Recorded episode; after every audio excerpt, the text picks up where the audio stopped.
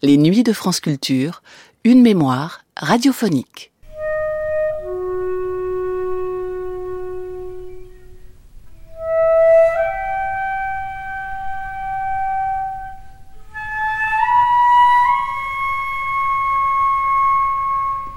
Le monde de la musique classique contemporaine peut paraître impénétrable, voire hostile d'un point de vue extérieur.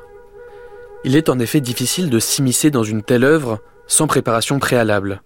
L'absence de mélodies claires et distinctes et la complexité générale des compositions classiques contemporaines les rendent inaccessibles pour le grand public. Il y a pourtant une richesse incroyable qui se révèle si l'on se plonge dans une écoute suivie et informée de tels morceaux, qui révèlent progressivement un nombre incalculable de couches sonores, produisant des émotions esthétiques entièrement nouvelles. Il faut donc, pour rendre accessible à un genre qui demeure opaque pour la majorité d'entre nous, qu'émergent des initiatives pédagogiques de l'intérieur même du cercle fermé des orchestres et des compositeurs. Ce numéro de carnet de notes de David Gis, diffusé pour la première fois le 28 mars 2000, revient sur un projet pédagogique de la grande compositrice contemporaine Michel Reverdy, qui dissèque devant un parterre de jeunes élèves le nom sur le bout de la langue, sa collaboration avec Pascal Quignard destinée à un jeune public.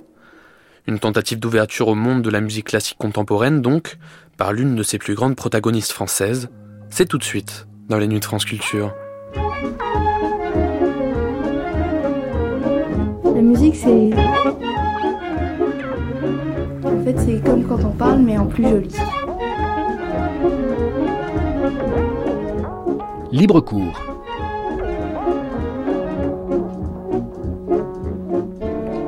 Bonjour, aujourd'hui c'est donc vers Chambéry que se sont tournés nos micros pour une rencontre avec Michel Reverdy, compositeur, mais qui n'a pas hésité à quitter sa table, sa gomme et son crayon pour venir expliquer son travail à la jeune génération de publics, musiciens ou non. C'est une des spécialités de Librecourt que de valoriser au maximum ce genre de démarche, tant il est vrai que la musique d'aujourd'hui a besoin toujours et toujours de prouver à l'oreille du monde que c'est un art accessible et à part entière. Mais j'ai dit musique d'aujourd'hui et la chanson en fait partie. Et on va donc écouter Esdra, une jeune chanteuse qui commence ce soir au Sentier des Halles en première partie de Michel Buller et qui chante de bien belles chansons de l'auteur belge, regretté d'ailleurs, André Simons. Je voudrais dormir dans ta poche, sous le poids de ta main sur moi, un jour que ton gant s'effiloche et que par bonheur il fait froid. Je voudrais dormir dans ton verre et que tu boives à la santé de n'importe quelle étrangère qui aurait envie de pleurer.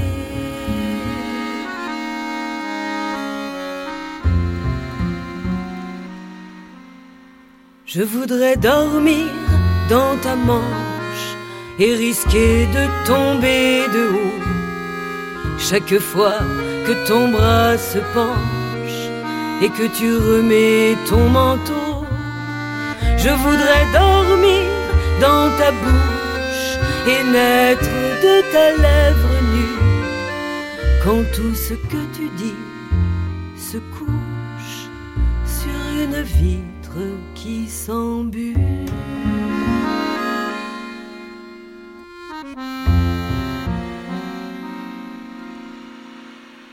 Je voudrais dormir dans ta veste et user doucement sur toi tout le temps de vivre qui reste. Si c'est une écharpe de soie, je voudrais dormir dans ta peau sans que jamais tu sois certain que c'est la femme ou le fantôme sur quoi tu refermes la main. Esdra qui chantait André Simons et qui commence ce soir au Sentier des Halles à Paris. Maintenant, dirigeons-nous vers Chambéry, comme je vous le disais au début, pour retrouver Michel Reverdy qui présente son œuvre écrite sur un texte de Pascal Quignard, le nom sur le bout de la langue, et elle nous en présente le contenu. Alors, voici le début de l'œuvre où on plante le décor. Nous sommes au bord de la rivière, au bord de la Dive, dans la brume, sous la pluie. Donc ça, c'est la mesure 1.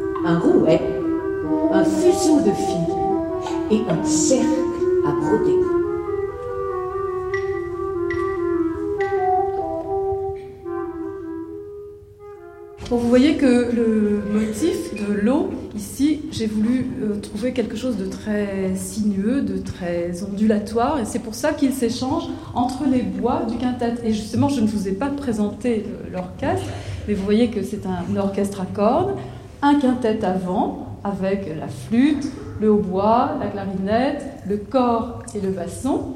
Et puis, de l'autre côté, vous avez un clavecin, et là, euh, une percussion enfin une percussionniste avec des tas d'instruments à percussion. Et là, vous avez entendu dans ce premier motif des temple blocks et quelques notes de xylophone. Voilà. Alors, ce motif va être varié tout au long de l'œuvre, et la première variation, eh bien, ça va être euh, l'océan. Donc on va retrouver les mêmes harmonies, c'est-à-dire les mêmes accords, à peu près les mêmes hauteurs de notes, mais cette fois-ci dans ce qu'on appelle, nous, musiciens, un rythme ternaire. Vous allez tout de suite comprendre. Je voulais donner cette impression de balancement de la mer. Et ça, c'est la mesure 58.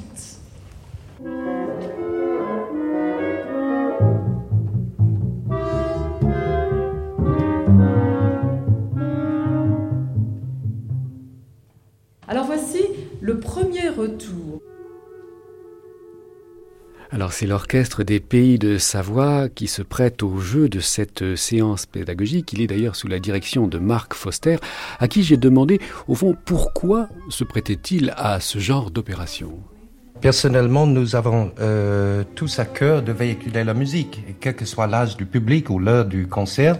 Ça ce sont des, considérations secondaires. Personnellement, j'ai du plaisir à faire ce genre d'opération pour les jeunes et je regrette que justement, de par le passé, ça a été négligé par certains de nos prédécesseurs. Je pense que euh, lorsqu'une œuvre est bien défendue par les interprètes, lorsqu'ils y croient, lorsqu'il y a une conviction, cette conviction se véhicule auprès du public. Non seulement nous avons des opérations où les classes viennent dans les salles de concert, mais nous avons une opération spécifique où les musiciens eux-mêmes vont dans les établissements scolaires. Et puis maintenant, ils se retrouvent avec Michel Reverdy. Donc vous voyez, je pense que c'est une façon d'ouvrir collectivement leur esprit et leur permettre euh, de découvrir chef-d'œuvre après chef-d'œuvre et surtout ne jamais se lasser en disant mais chaque mois c'est la même musique qui revient.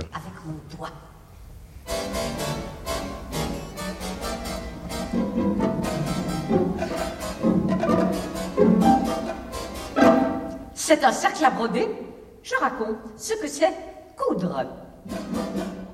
Mais Michel Reverdy, est-ce que la musique contemporaine est plus difficile à faire passer qu'une autre forme musicale? Je pense que dans la musique dite ancienne, c'est-à-dire pour moi la musique qui a un peu plus de 50 ans, euh, il y a des œuvres qui sont très difficiles d'accès. Ce sont généralement les œuvres d'une grande exigence euh, compositionnelle. Euh, par exemple, je trouve que c'est très difficile d'aborder la grande fugue de Beethoven, aussi difficile qu'une œuvre de notre époque.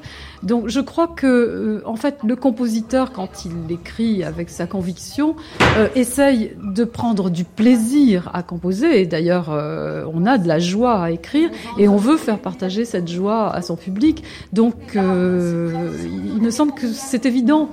Euh, le bonheur qu'on a à, écrire, il doit passer à travers l'interprète vers le public. J'entends bien, et c'est ce que Marc Foster disait, la force de conviction emporte tout.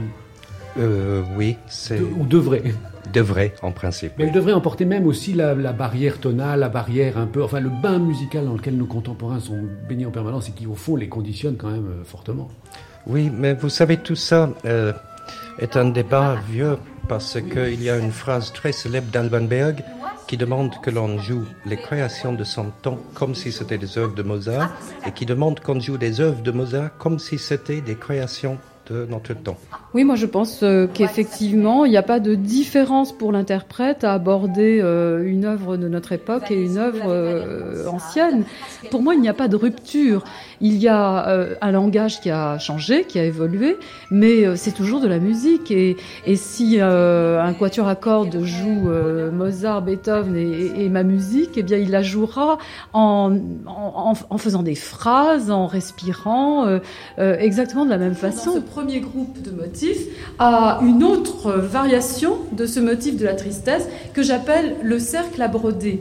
Parce que Colbrune s'acharne sur son cercle à broder pour faire cette euh, ceinture historiée, elle n'y arrive pas et donc euh, son angoisse augmente. Alors, comme je voulais donner cette impression d'angoisse, d'énervement, de, euh, de, stress en quelque sorte, j'ai choisi des timbres qui étaient beaucoup plus percutants, beaucoup plus, peut-être un peu grinçants même, et vous allez voir, vous allez les découvrir, après on en parlera.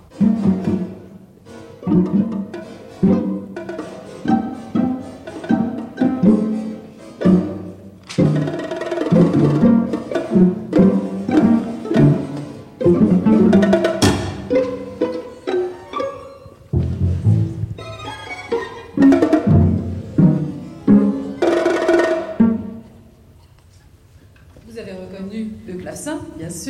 Vous avez reconnu les pizzicati des cordes, mais peut-être il y a un instrument que vous n'avez pas reconnu. Ce sont les bongos à la percussion.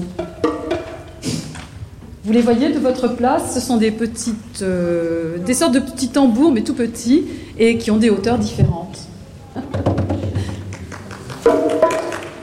voilà les bongos. Alors, en quoi ça consiste un Pitz Bartok? Bartok est un compositeur euh, du début du siècle et il a beaucoup utilisé les Pitz Bartok. C'est-à-dire qu'au lieu de pincer la corde avec un seul doigt, euh, voyons un Pitz normal. Voyez, il sonne euh, amplement. Le Pitz Bartok, on la pince avec deux doigts et on fait claquer la corde sur, euh, sur le manche. Bon, ça, ça suffit. Hein. Alors là-dessus, dernière apparition de ce motif, alors cette fois-ci qui va vraiment euh, euh, être tout à fait transformé parce que cette fois-ci il, euh, il, va manifester l'angoisse, la terreur, il va être conduit Est-ce qu'un chef d'orchestre, au fond, ne passe pas son temps à, à gérer des équilibres pour raconter d'une certaine manière? C'est très intéressant ce que vous dites parce que moi qui suis très attaché à l'étude des langues. Marc Foster. Euh, je maintiens qu'effectivement la musique est une langue. Et c'est une notion qui commence à être de mieux en mieux compris, euh, euh, compris et digérée par tous les interprètes d'aujourd'hui. Euh, il, est, il est frappant de constater, par exemple, dans la musique romantique, avec le même vocabulaire harmonique, comme la musique de Chopin sonne si éloignée de celle de Schumann euh, ou celle de Mendelssohn, je ne la confonds jamais avec celle de Schumann. C'est vraiment deux langages différents, deux langues différentes, je dirais. Et ça me, ça me stupéfait. Je crois que d'ailleurs la marque d'un grand compositeur, c'est qu'il trouve son, son langage, comme on dit. Et on le reconnaît au bout de quelques mesures, même si on ne connaît pas la pièce.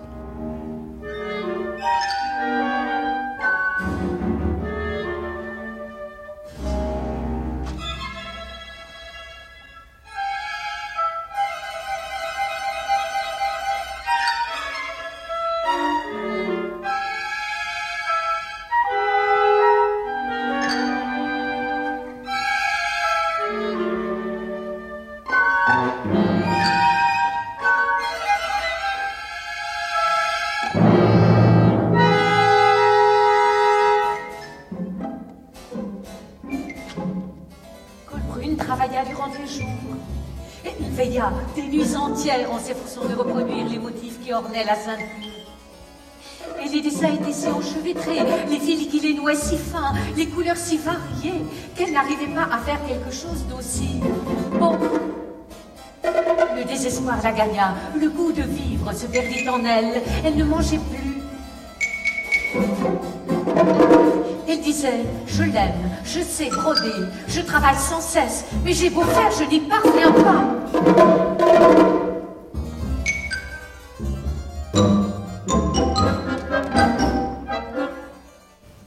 Alors, je ne va pas rester indifférent pendant toute l'œuvre, vous le savez déjà maintenant. Eh bien, quand il va devenir actif, c'est-à-dire il va exprimer davantage euh, son amour pour Colbrune, le motif va être évidemment varié. Le voici à la mesure 826.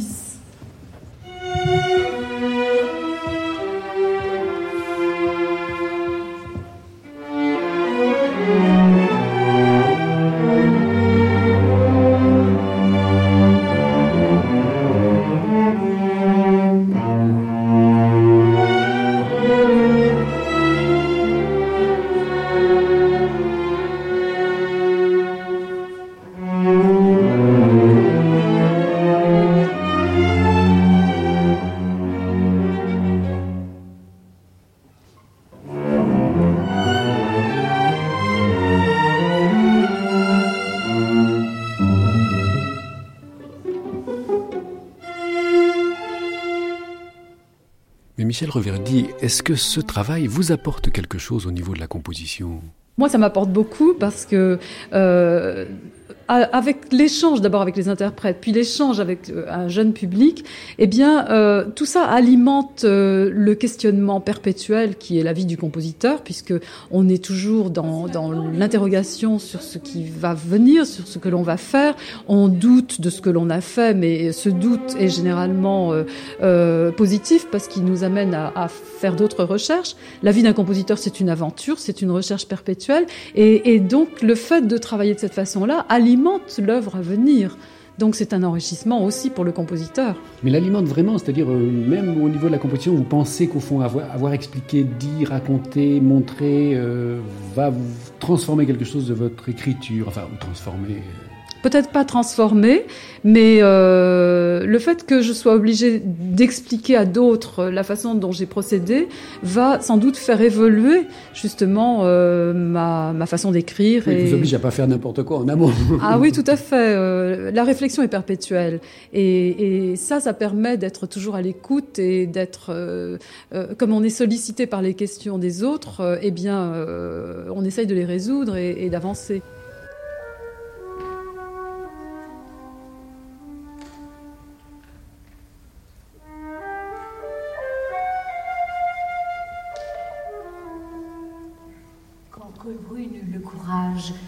D'ouvrir de nouveau les yeux, le carrosse n'était plus là. Colbrune était penché sur le corps de jeu évanoui et lui embrassait les lèvres. La nuit était si noire, comme elle l'est maintenant, que Colbrune dut frotter la pierre du briquet afin d'allumer une chandelle près du visage de l'homme sur lequel elle penchait ses cheveux et sa tête, et à qui elle tendait les lèvres, et qui respirait doucement, ainsi que je frotte, ainsi que je fais.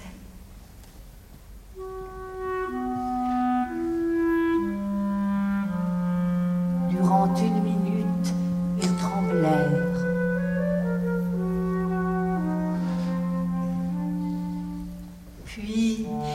Toute une vie. Les enfants et les enfants de leurs enfants se multiplièrent. Et enfin, il mourut, laissant un fil, une chandelle, la table que voilà, laissant un rouet pour tirer un fil de la laine des belles, un fuseau pour l'embromuliner, et ma voix pour les dire.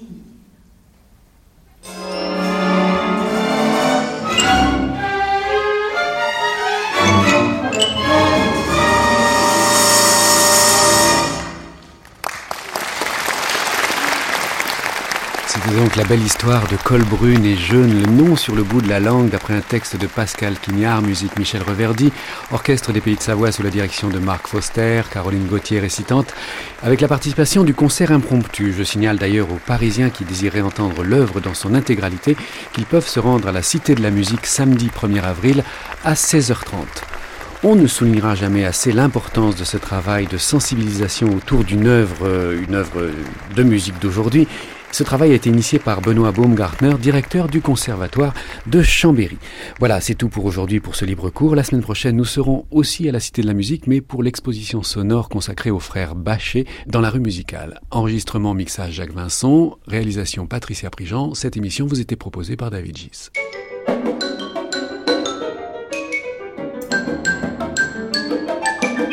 C'était Libre cours Michel Reverdy un numéro de carnet de notes diffusé pour la première fois le 28 mars 2000.